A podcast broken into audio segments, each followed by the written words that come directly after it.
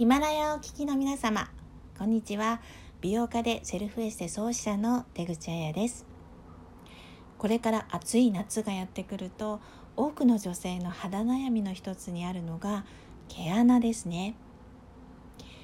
小肌にある黒ずみだったり頬の大きな毛穴に悩んでいるという人は非常に多いようです。で毛穴にはそれぞれタイプがあってそのタイプに合ったケアの方法というのが大切になってきますまず毛穴の悩みの中で最も多い小鼻の黒ずみ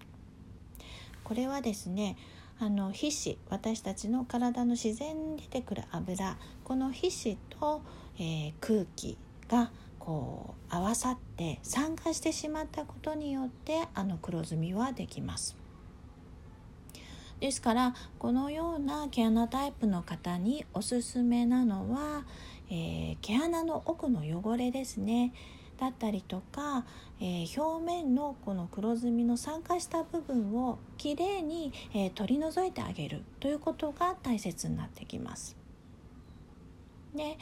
こういった方はですねあのよく泡立てた洗顔でゴシゴシと洗うのではなくて優しく優しく、えー、洗い流してあげるということが大切です。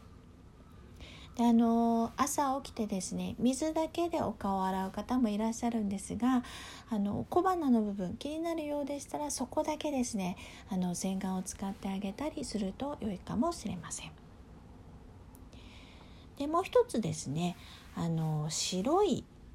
ちょっとこうザラザラっとした毛穴のタイプですね、えー、顎だったり口周りだったり眉間なんかにできやすいものですがこの白くザラザラした毛穴の原因というのは実はですねこれは角栓というものです。でこの角栓というのは毎日の洗顔がこう不十分でえー、ファンデーションだったり、まあ、汚れだったりそういったものが毛穴に詰まってしまって取れていない状態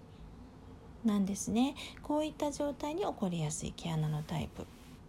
でこういった方は、えー、やっぱりですね汚れを、えー、丁寧に取り除いてあげるために、え少し温めてから、え洗顔をしてあげる。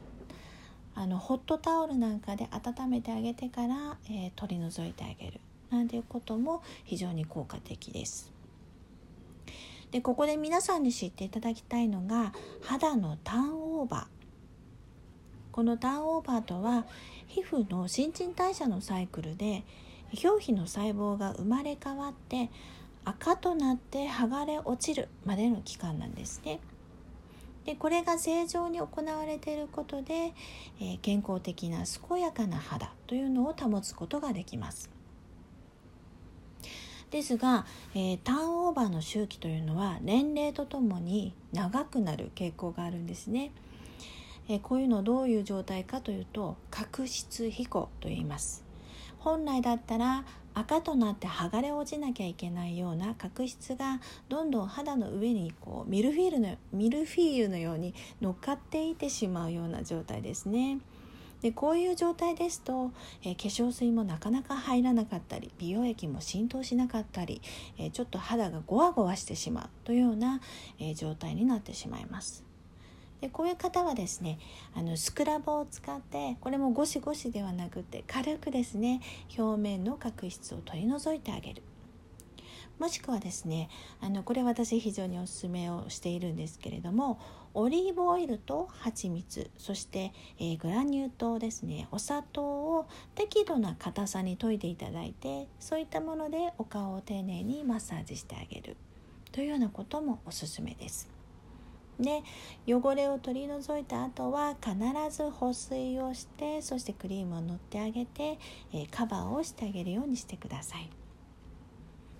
手の洗顔では落とすことができない毛穴の奥の角栓だったり古い角質どうしてもやっぱり取れないなっていう感じがねあるよっていう方も多いと思うんですがえ絶対にですねこう無理やりあの爪を立てて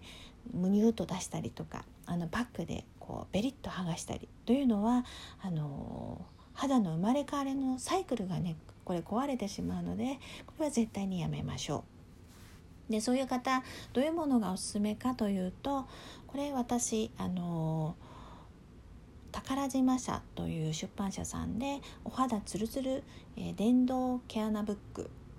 というようなあの商品を作っておりまして、えー、この電動ブラシを使うんですけれどもそういったもので丁寧にこうあの取ってあげるっていうのも非常におすすめです。え興味がある方は是非チェックしてみてください。はいということで、えー、セルフケアだったりセルフエステに興味がある方は出口彩の30秒セルフエステで女を磨くをご覧ください。え今日もここまで聞いてくださってありがとうございました。それではまた次の音声でお会いしましょう。さようなら。